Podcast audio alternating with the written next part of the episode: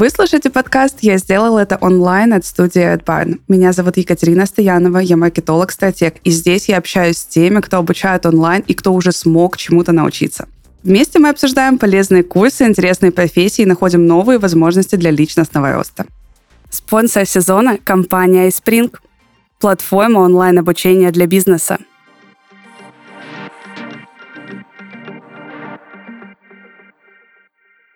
Сегодня наша гостья Юлия Петрова, преподаватель английского языка, и мы будем очень много говорить о том, как изучать языки онлайн, и поговорим не только об английском. Немножко спойлер. Юлечка, привет! Привет, привет, Катя. Юль, давай начнем с того, что ты немножко расскажешь о себе, потому что у тебя вообще очень интересный бэкграунд. Ты у нас не только преподаватель английского, но и самостоятельно ты еще изучала несколько языков. Давай вот здесь прямо да, у меня, нам об этом. конечно, послужной список в плане языков большой. Ну, Вау. А, пара слов обо мне. То есть я э, преподаватель английского, и э, у меня профильное образование, образование преподавателя английского. У меня есть опыт а, то есть он уже более 10 лет, как я преподаю, где и как я только не работала. У меня была и своя офлайн школа и а, онлайн я занималась, и я работала в университете, и я преподавала в Китае, и занималась там в Китае с детьми. Когда работала в университете, мы готовили наших же профессоров, которые работали там, к кембриджским экзаменам. То есть, как бы, в общем, послужной список огромный. Ты, а мне кажется, знаешь, план... теперь, как обучать mm-hmm. всех. Просто вот как найти подход к каждому после своего послужного ну, я, списка? Я, кстати, сто процентов могу сказать, что как бы, поскольку я попробовала с разными да, возрастами, с разными людьми, что вот мой студент — это взрослый человек, с детьми ты устаешь, то есть тебе нужно их и, и развлекать, и э, увлекать, и какие-то физические активности делать. То есть это просто... Ого. это очень сложно. Угу. Так, расскажи, где ты училась, где вообще работала более подробно? Я знаю, что у тебя очень много сертификатов, подтверждающих, что ты точно можешь преподавать английский язык и делать это правильно. Да, ну смотри, то есть я училась, э, вообще у меня, как я сказала, профильное образование, закончила педагогический, э, Российский педагогический университет по направлению преподавателя английского. А после этого, получается, я уехала в Китай, где там я учила китайский, это про это мы еще поговорим, видимо. Да, да, да. Да. После этого меня позвали работать э, в университет, то есть я проработала почти пять лет э, в Екатеринбурге, есть самый крупный университет, Уральский федеральный университет, и вот там я работала преподавателем английского, и как раз в это же время я прошла большую часть своих международных обучений, то есть я получила международный сертификат, который просто подтверждает уровень C2, там я сдала TKT, это сертификат подтверждающий как бы твое знание современной методики кембриджские. И также я прошла курсы Селта — это тоже такие международные суперинтенсивные месячные курсы для преподавателей. Ну, то есть, по сути, если ты куда-то едешь за границу, да, и хочешь где-то найти работу, то, ну, это тот сертификат, на который, наверное, в первую очередь будет обращать внимание работодатели, потому что это как такой международный знак качества. Ну, то есть человек действительно знает, что такое современная методика, он знает, как э, в этом работать, и, то есть, э, у, него есть там практика, да, с этим. Ты один из вот. многих преподавателей, от которого я вообще слышу, что нужно обучаться и знать не только язык, которому ты обучаешь, но еще и обучаться самой методике. Давай об этом чуть подробнее поговорим. Вообще, в чем проблема современного онлайн-образования языкам? А почему многие стали так, скажем, любить обучаться у каких-то местных локалов, там, ну, да, то есть, не знаю, учишь английский язык, и ты хочешь обучаться с каким-нибудь, э, там, не знаю, человеком, который живет в Америке или живет в там, Великобритании. Вот. Но в чем проблема? То есть мне кажется, со стороны человека, который опять-таки учит и учил английский, что часто вот такие люди даже, ну, то есть они сами знают язык, но они не могут тебя ему научить. Ну, вот представь, если бы ты, э, ты вот могла кого-нибудь русскому научить? Нет. Как бы ты урок построила? Кстати, ну, есть, очень ну... прикольно, не могла бы. Да. Ну, то есть, ну вот представь, тебе, к тебе пришел человек, научи меня русскому. Ты с чего начнешь вообще? То есть, как ты урок построишь? Что ты будешь ему объяснять? Как ты... То есть, ну, вот даже, даже такой элементарный пример из э, методики преподавания русского. То есть, вот у нас есть эти падежи, да, которые там Да, с детства да. учим, и мы все знаем, как они называются, там, именительный, и- именительный, винительный, родительный, там, запоминаем их как-то, у нас какая-то логика есть в голове. Ты знаешь, что когда иностранцы их учат, они их просто учат первый, второй, третий падеж. там. Серьезно? Никогда Ну, не знала о как таком. бы, ну, то есть какие-то такие... э, я, я могу, конечно, ошибаться. То есть я тоже, я не преподаватель русского, то есть вот я слышала такую историю, что Мгм. это действительно так, ну, потому что для них условно слово того, что это родительный падеж, оно как бы не дает никакой дополнительной информации, да, и, то есть, а, совсем другой Но в один момент Мгм, вот случилась подход. популяризация вот этого обучения именно у, допустим, если мы говорим об английском языке, что чтобы тебя обучал именно англоговорящий человек. Но действительно очень много проблем, потому что у меня лично скачано приложение на телефон, где можно типа пообщаться с местными, с людьми, которые живут в Америке. И это все равно про обмен. То есть они, допустим, хотят научиться русскому, а ты хочешь научиться английскому. И как бы процесс обучения, он не выстраивается. То есть все равно это получается как-то немножко это, это просто странно. практика, это процесс практики. Я, я, кстати, могу рассказать сейчас пару слов тогда про методику, да, то, что Давай, вот, э, давай. мы затронули. То есть методика, то есть для того, чтобы, вот это важный такой момент, для того, чтобы преподавать язык, недостаточно его просто знать на высоком уровне. То есть для того, чтобы преподавать язык, тебе все-таки нужно знать э, методику, ты должен понимать, как строится урок, с чего, ну, то есть какие должны у него быть логические части, с чего он начинается, какая у тебя цель каждого урока, да, то есть плюс э, к этому ты должен понимать вообще, ну, то есть э, такие моменты тоже, кстати, чем грешат носители, например, есть такое понятие, как э, teacher talking time, то есть это время, которое преподаватель разговаривает на занятии. И то есть, по идее, оно как бы, ну, оно должно быть меньше, да, чем у Мгм. студента. Особенно если это группа. То есть если это группа, там вообще есть такие, например, подходы, как, которые называются silent method, когда как бы учитель вообще молчит весь урок. Ну, то есть прикинь такой урок. Вообще, То есть, но да, это должно интересно. быть как бы все продумано, да, у тебя должна быть последовательность заданий, как бы э, подготовлено таким образом, чтобы тебе даже там не надо было говорить. И вот, допустим, тоже такое частое заблуждение, что вот мне нужно пойти к носителю, потому что я буду слушать, как он разговаривает, и я буду от него этому учиться. В этом, ну, только доля правды, потому что на самом деле ты будешь учиться только тогда, когда ты будешь разговаривать. И учитель должен давать тебе время говорить на уроке, а не сам занимать все эфирное пространство, понимаешь? И это а, то, чем вообще многие начинающие преподаватели грешат, потому что когда они начинают преподавать, им кажется, ну, там, э, тишина на уроке — это вообще что-то ужасное, им сразу хочется ее заполнить Мгм. чем-то. Да, а на самом деле нужно дать пространство студенту подумать, особенно если это группа, да, то есть дать им пространство друг с другом пообщаться и так далее. То есть это один из моментов про носителей. То есть что ты думаешь, что от того, что ты слушаешь много, то ты как бы, ну, носителя, да, что ты начнешь говорить. Но это заблуждение. То же самое, что думать, я смотрю фильмы, значит, я начну говорить. Нет, я начну говорить только если я буду говорить. Да, кстати, очень классный такой совет. Вообще, мне кажется, что ошибка здесь произошла в тот момент, когда мы восприняли то, как нас обучали в школе английскому языку, за правду. То есть вот мы привыкли, что мы приходили там на урок, выписывали какие-то слова из учебника, потом там, не знаю, может, э, делали какие-то упражнения, потом нам на- отдавали а, домашнее задание, где нам нужно было пересказать, возможно, максимум какой-то текст, и затем мы пере- приходили, да, в класс и немножечко разговаривали, вот немножечко, и то вот этот пересказ, знаешь, текста, либо вызубренный текст, мы просто выходили к доске и, соответственно, рассказывали. И у многих, вот мне кажется, после школы создалось такое ожидание, что преподаватель, он должен говорить 90% времени. Он тебе дает Мгм, задание, он, мгм. кон- он контролирует, он там еще что-то, а ты такой записываешь это тихонечко в тетрадочку. И несмотря на то, что появились какие-то современные технологии, техники обучения, все равно а, даже какие-то, да, геймификация какая-то появилась, что теперь мы можем а, здесь и попрыгать, и посмотреть вместе видео, и обсудить сериалы, все в этом духе. Все равно многие держат в голове, что если я приду на урок к преподавателю, и он мало говорит, значит, этот преподаватель, наверное, что? Правильно. Плохой. Плохой, не ничего знает не знает.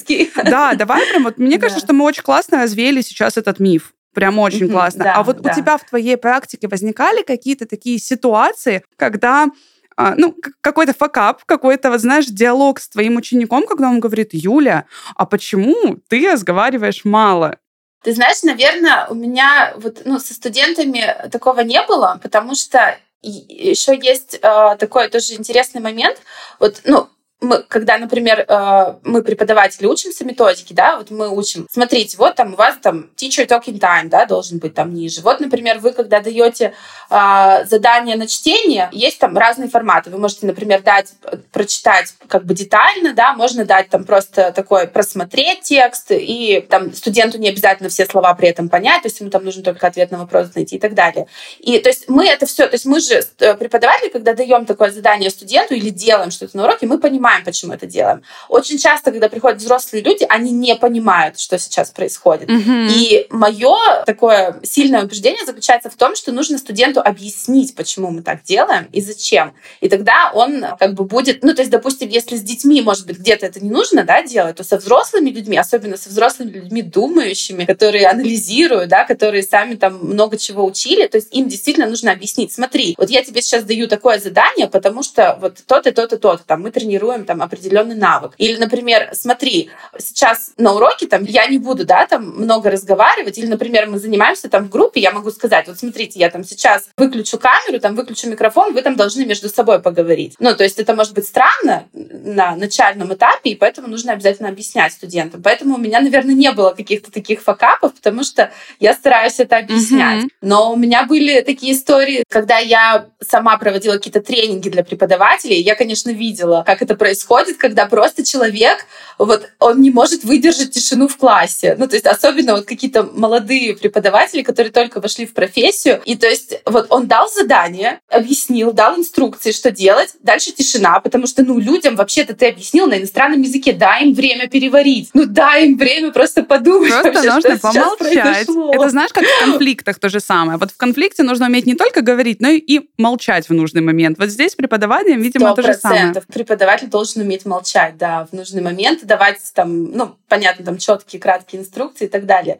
И это тоже, кстати, момент про то, что, да, как понять, что там ваш урок хороший или там ваш преподаватель mm-hmm. хороший.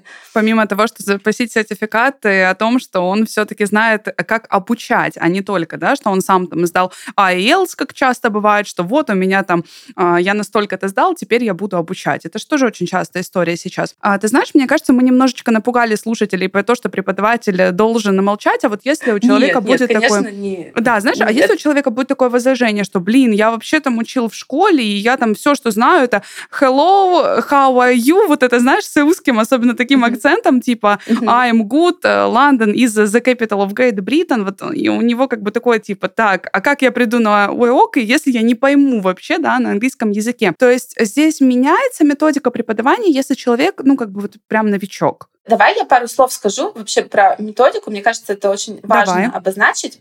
Вспомнила, как нас в школе учили, угу. да, как вот там воспринимали это как норму, да. Потом вот сейчас то, что ты меня спрашиваешь про методика, меняется ли методика в зависимости от уровня. И вот мне хочется немножко прояснить про то вообще, что такое методика, да, и про историю развития методики. То есть если мы и про авторские методики, кстати, тоже. Давай, да. То есть, если мы посмотрим вообще на историю развития методики преподавания иностранного языка, то изначально, вкратце, да, изначально у нас появился э, грамматико-переводной метод. Это что? Это то, кстати, чем занимаются в основном в школе. Это когда э, цель языка, она не столько, чтобы говорить, а просто там понимать э, написанное. Это пришло из истории, из времени, когда люди учили латинский язык, потому что, ну, на нем в основном не разговаривали, да, а нужно было его знание для того, чтобы что-то читать, и вот именно латинский язык преподавали через грамматико-переводной метод. Получается, что основная твоя задача — это прочитать, перевести, перевести в обратную сторону и эм, ну, какие-то там, то есть ты письменно отрабатываешь какие-то моменты. Это, кстати, тоже было очень распространено в Советском Союзе, ну, потому что тебе не надо было ни с кем разговаривать, да, тебе, ну, максимум там надо было где-то что-то прочитать. Поэтому этого было достаточно. И эта методика, она вообще преобладала на протяжении очень длительного времени. Потом она сменилась, э, появилось э, в Америке такое направление аудиолингвальный метод. Mm-hmm. Это когда, э, помнишь Илона Давыдова, знаешь такое? Ну, короче, там был такой набор огромный э, кассет, и там какие-то жизненные ситуации, они повторялись, и ты их слушаешь и повторяешь, слушаешь и повторяешь. Mm-hmm. И ты, то есть, получается, заучиваешь, ну, какие-то конкретные фразы, да, не учишь вообще грамматику, ничего там не переводишь, а вот э, просто бесконечным повторением. То есть вот этот метод, он, кстати, появился во время время Второй мировой войны, когда нужно было быстро, да, людей научить какому-то там иностранному языку, и еще очень важно было произношение, да, чтобы там как-то говорили. Я тебя перебью на секунду да. и уточню. Угу. Это тот самый метод, когда вот как учат детей, допустим, знаешь, вот эта песенка, допустим, «Синий трактор едет к нам по полям», там что-то в этом духе. Но ведь ребенок тоже, он когда там растет, он же осваивает какой-то свой язык, да, в стране, в которой он, собственно, ну, растет. И он вот эти вот песенки, он их повторяет, повторяет, повторяет и учится так говорить. Это вот похоже на такой процесс? Ну, это, это связано, знаешь, наверное, да, но вообще а, это больше связано, если мы говорим про психологию, с бихевиористской теорией, да, что вот у тебя есть какой-то... Процесс повторения. То есть, то, что ты, ты что-то повторяешь, получаешь на это позитивный отклик, что ты правильно повторил, то есть и снова продолжаешь вот, то есть в таком же духе. И, то есть уже после этого, как раз э, в 70-х годах, а, появляется, вот я правда прошу прощения за даты, могу плюс-минус там что-то путать, появляется коммуникативный подход. То есть вот это то, про что сейчас все говорят, коммуникативный подход. Суть этого подхода заключается в том, что самое главное в языке у нас все-таки коммуникация, да, в отличие от грамматико-переводного метода, где самое главное это вот, чтобы у тебя все было без ошибок, чтобы ты там правильно читал, переводил. То есть здесь основное это коммуникация на языке, это там не, не только твои рецептивные скиллы, да, что ты что-то понимаешь, а то, что ты сам можешь произнести. И вот все современные учебники, они как раз строятся на коммуникативном подходе, где задания, они как бы приближены к жизни, что там нужно поговорить что-то, а вот в ресторане заказать еще что-то. И, конечно, наверное, для многих, кто изучал язык в школе,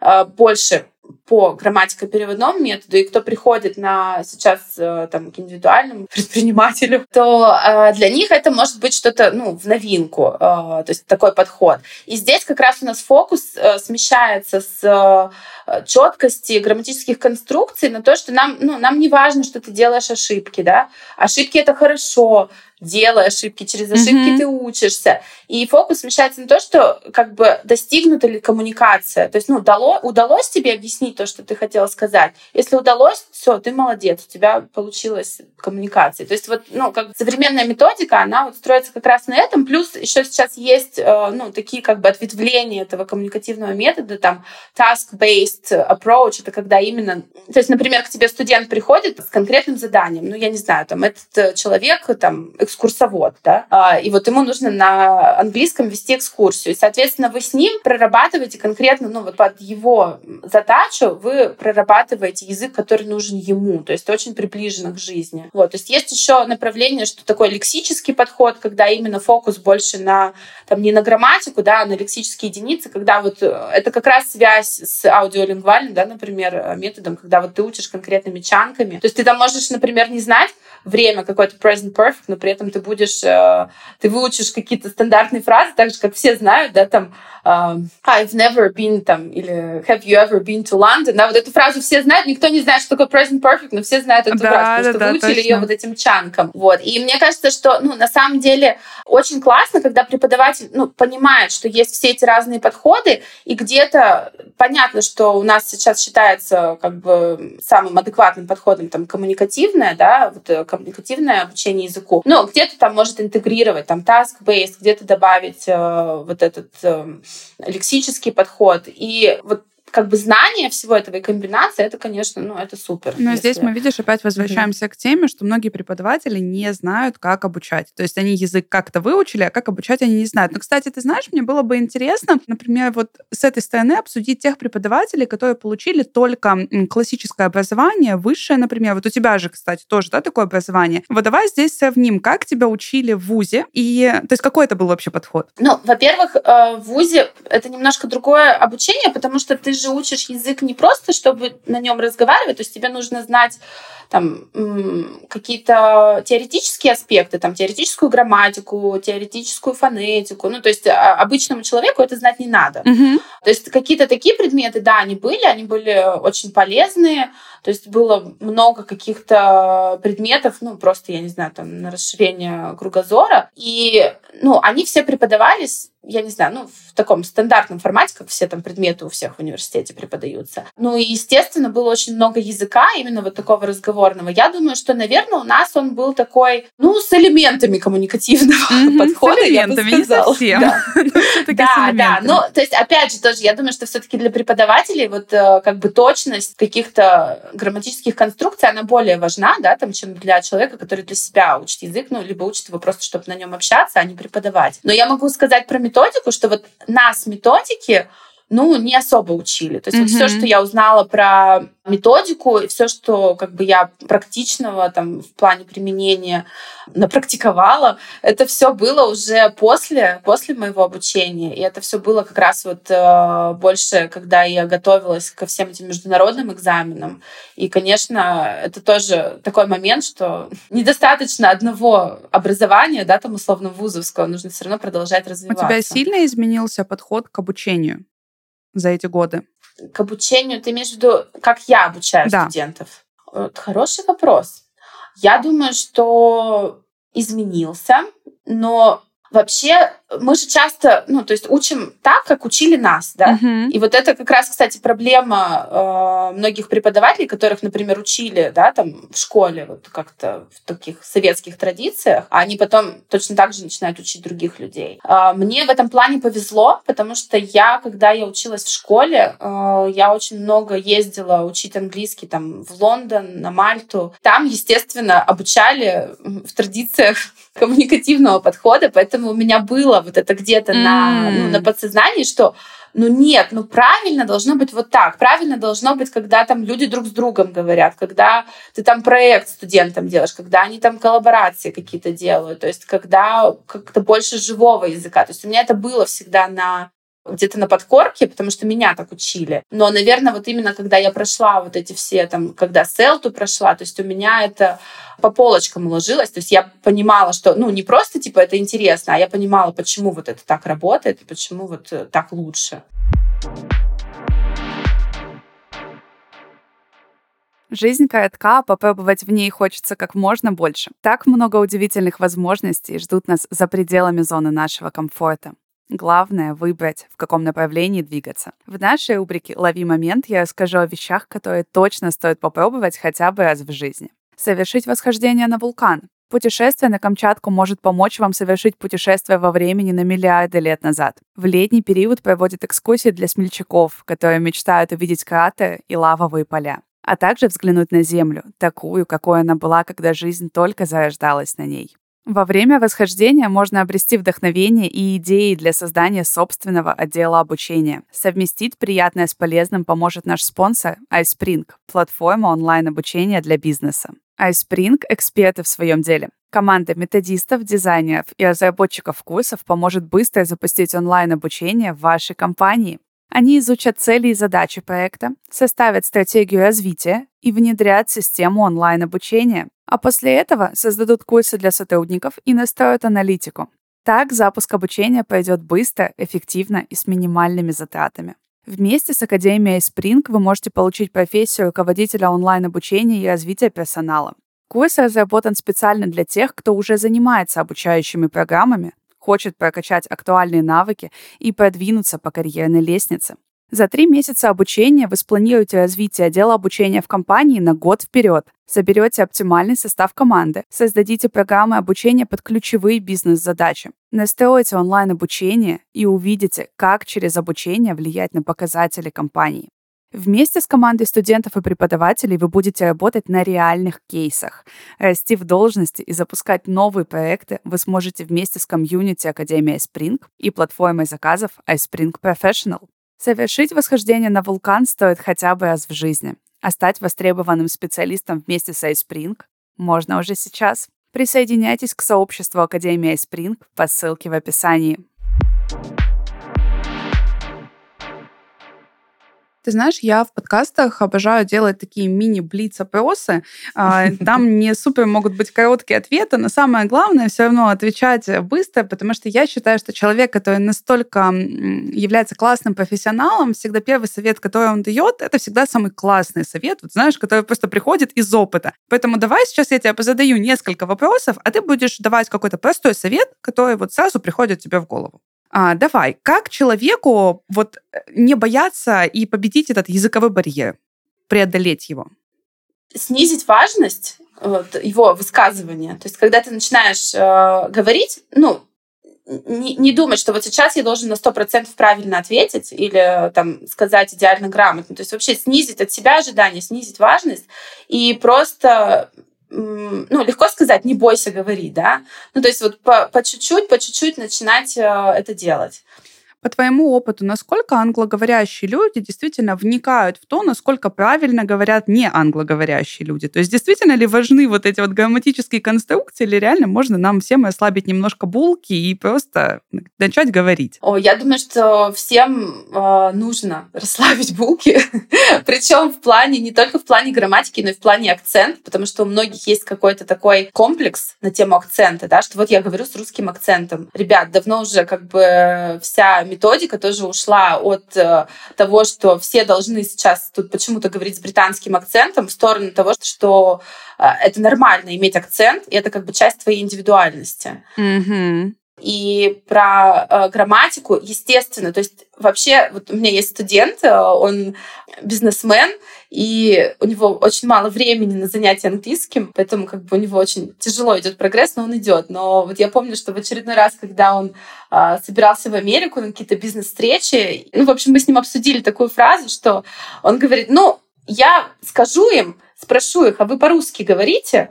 Они мне скажут нет, я скажу, ну, тогда будем на том английском разговаривать, на котором я могу. Слушай, как точно вообще, насколько Ну, ну вот правда, то есть вот вам, когда по работе нужно с человеком поговорить, но этот человек не говорит на вашем языке, ну, то есть, как бы вы априори уже молодец, что вы можете что-то сказать на языке, там, а, на вот международном языке, да, или там на языке, если это вы с носителем разговариваете, на его языке. Поэтому вообще абсолютно расслабьтесь а ты знаешь, э, на эту тему. Я здесь немножко добавлю своего опыта, как человек, который не имеет отношения к преподаванию английского языка, но при этом его учат. Мне, если честно, кажется, что в странах не англоговорящих вообще иногда легче разговаривать людям, которые плохо знают английский.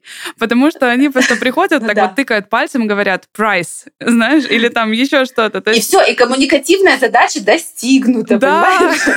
да, это правда так. То есть, конечно, если хочется куда-то а, поехать, свободно общаться и так далее, тогда нужно развивать язык. Но если ваша задача просто вы поехали в путешествие, вам нужно узнать, где снять деньги, где купить сим-карту, узнать стоимость и, может, немножко поторговаться, если вы где-нибудь а, там в Стамбуле находитесь, да, потому что там это общепринятая история, то тогда действительно хватает просто вот каких-то таких таких вырванных слов. Я прям это очень отчетливо ощущаю на себе, что мои а, сложные, длинные предложения люди не понимают, потому что они тоже не носители языка. Тебе нужно немножко свой язык как бы это снизить немножко да, уровень. Да, да, да, немножко. Окей, тут был классный совет. А, давай так, ты сказала, что гораздо важнее, ты вообще учишься говорить тогда, когда ты разговариваешь как человеку начать получать вот эту практику, где он может практиковаться?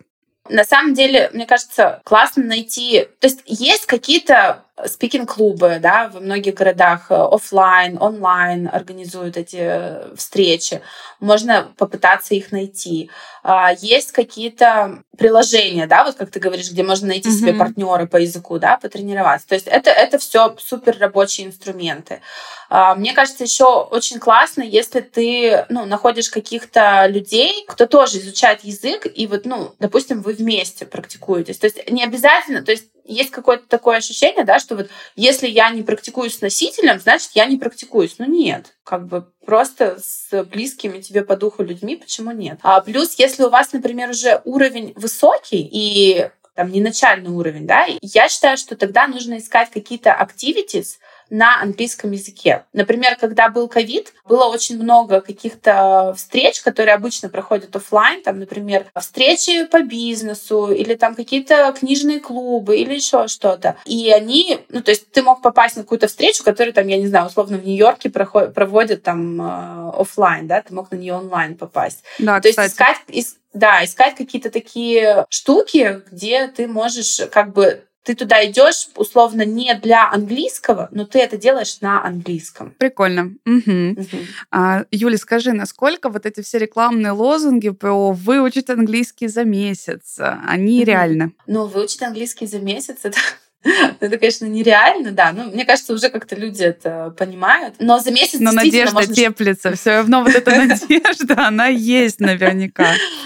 Да, ну нет, э, есть э, тоже там официальные данные от исследований там кембриджских, сколько там нужно часов для среднестатистического человека, который там делает задания и так далее, там заниматься на определенный уровень. То есть там у тебя условно на уровень elementary у тебя будет уходить там от полугода до года, да, там следующий уровень там может занимать от года до двух лет. Ну, Эти данные прям очень... можно в интернете найти, посмотреть? А, да, можно найти. Есть э, как документ такой исследований, там можно это все прочитать. Но, правда, на английском.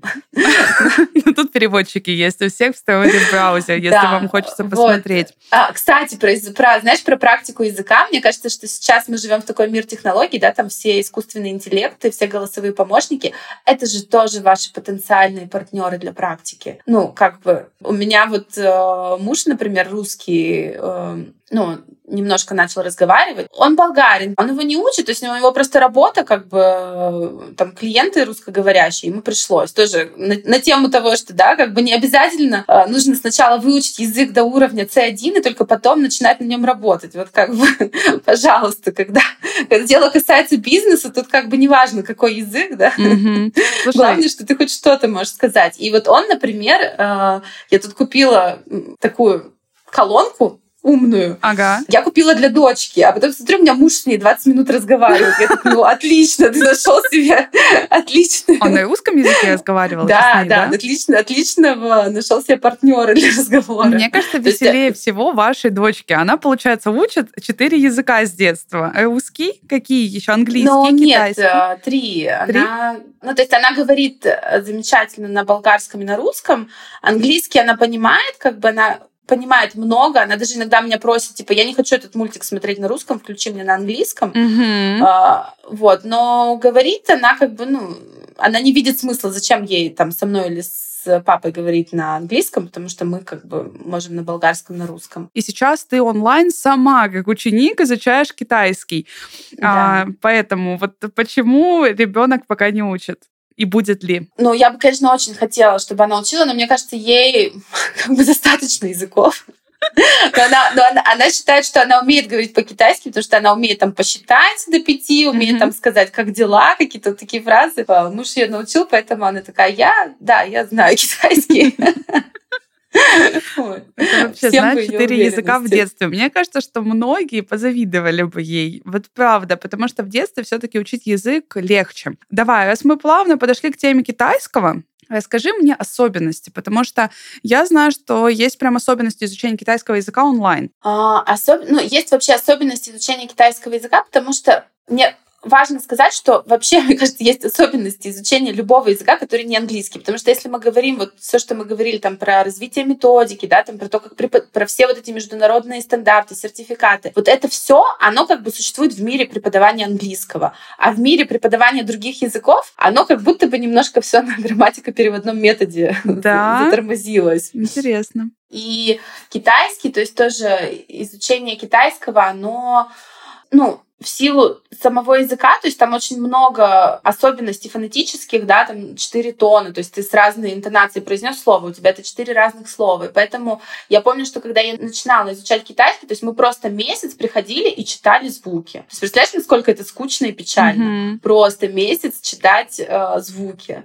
Это знаешь, когда англоговорящие приезжают в Россию, чтобы учить э, ну, как бы русский язык, они точно так же заучивают глаголы движения. Подойти, mm-hmm. Прийти и так далее, которых просто очень много.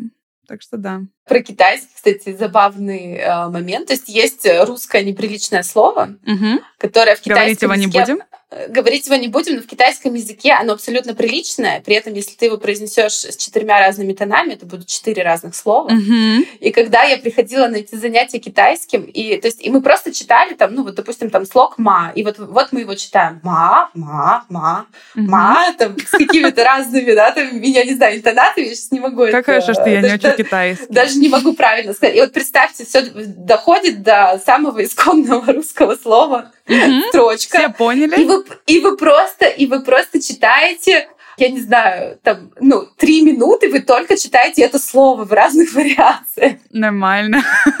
То есть, потом в русской речи тоже можно это применять. Потом, ну, на самом деле, потом вот эта вот э, связь, которая в мозгу у тебя существует, что вот это слово значит вот это, она как-то разрывается, и для тебя это становится нормальным звуком, и то есть как бы ты нормально можешь это говорить. Это очень интересно. Да.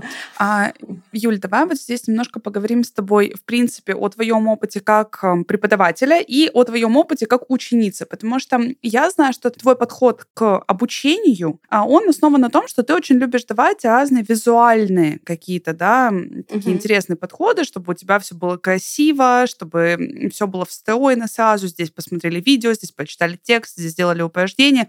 И это действительно супер приятно, супер классно, потому что у тебя вот это все объединено по темам. То есть, да, одна красивая картинка по каждой теме, ты потом можешь вернуться на каждую, посмотреть и видео, и текст, и все будет это как в папочку сложно, но при этом очень удобно и классно. Что касается сейчас твоего личного обучения китайскому. Там же такой системы нет. Ну, да. То есть я понимаю, что, ну, мне нужно снизить ожидания. То есть я понимаю, что как бы не все, ну, на «ты» с техникой, да, что для них это удобно и понятно. Поэтому я как бы очень э, стараюсь быть таким вообще супер лояльным учеником. Я такая, окей, мы будем сейчас 20 э, минут просто читать текст. Хорошо, давайте почитаем текст. То есть мы будем сейчас вот э, тут переключаться. Ну, то есть мы сейчас будем писать комментарии, э, которые там исчезнут через секунду, да, потому что это не то приложение. Окей, как бы я себе сделаю там принтскрин. Ну, я такой ученик в принятии, знаешь, mm-hmm. есть, ну, потому что если у тебя нет этого принятия, ну, ты будешь просто беситься, и как бы ты ничему не научишься. И вообще, то есть я понимаю, что я пошла на занятия китайским, то есть я знаю, как там китайцы преподают, да, что это очень много вот какой-то тоже такой отработки, что мы просто там берем текст, его там со всех сторон читаем и так далее.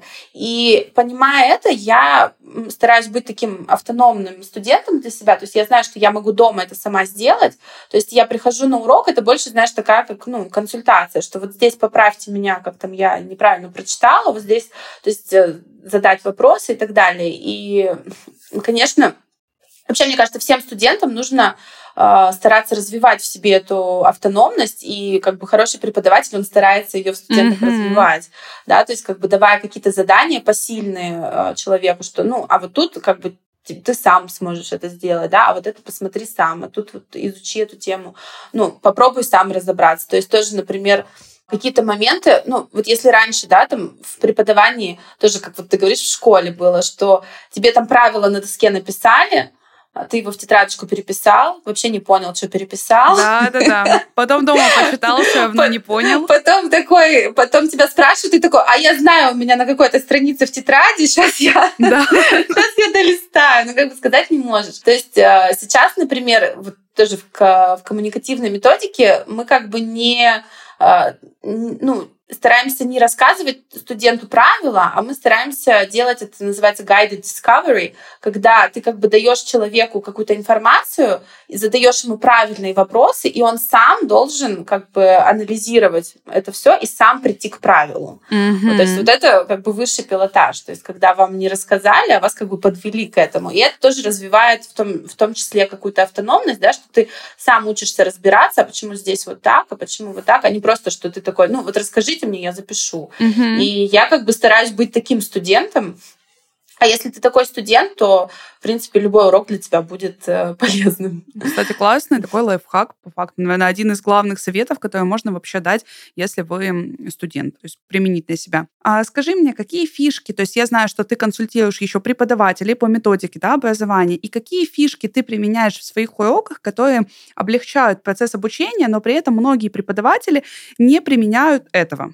Ну, я бы сказала про техническую часть uh-huh. урока. То есть э, для меня супер важно, чтобы было ну, студенту максимально комфортно в техническом плане. И есть разные студенты, да, кто-то с техникой на «ты», там, с, а кто-то нет. И поэтому я тоже это делаю То есть у меня есть там приложение, на которое я могу загрузить все, да, там, и у меня там будет э, весь урок подготовлен, красиво оформлен. Тут же будет и видео, как ты говоришь, посмотреть. Тут же я могу там стикерами написать э, разноцветными красивыми слова, оформить какие-то, может быть, интересные задания, где ты там слои снимаешь, у тебя там какие-то новые... Вообще какая-то геймификация. Да, прикольно. Добавлена. Прям да. геймификация, которую можно в онлайне сделать. Мне кажется, это вообще достаточно редкая история сейчас. Я бы наоборот сказала. Есть очень много разных э, классных приложений. И, и вот, кстати, про обучение детей, если говорить, да, что есть очень много классных э, штук для детей, как ты можешь там тоже все сделать интерактивно.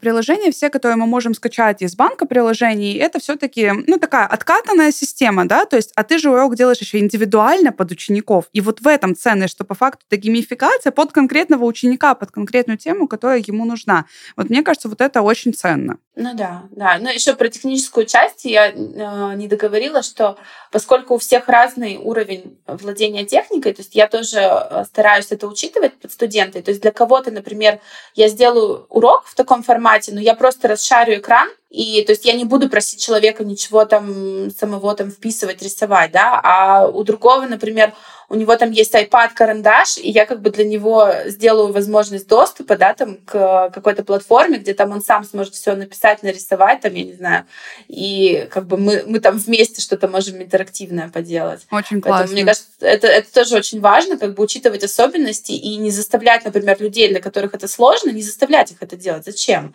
Знаешь, и наоборот. Мне кажется, что мы подкаст можем подытожить так, что самое лучшее обучение — это когда есть индивидуальный подход. Это будет звучать очень клишированно, но на самом деле в подкасте мы именно об этом и говорили, о том, что нужно учитывать и методику, и про техническую часть ты очень классно добавила, и в целом про весь процесс обучения. Было очень интересно. Спасибо тебе огромное, что ты пришла к нам.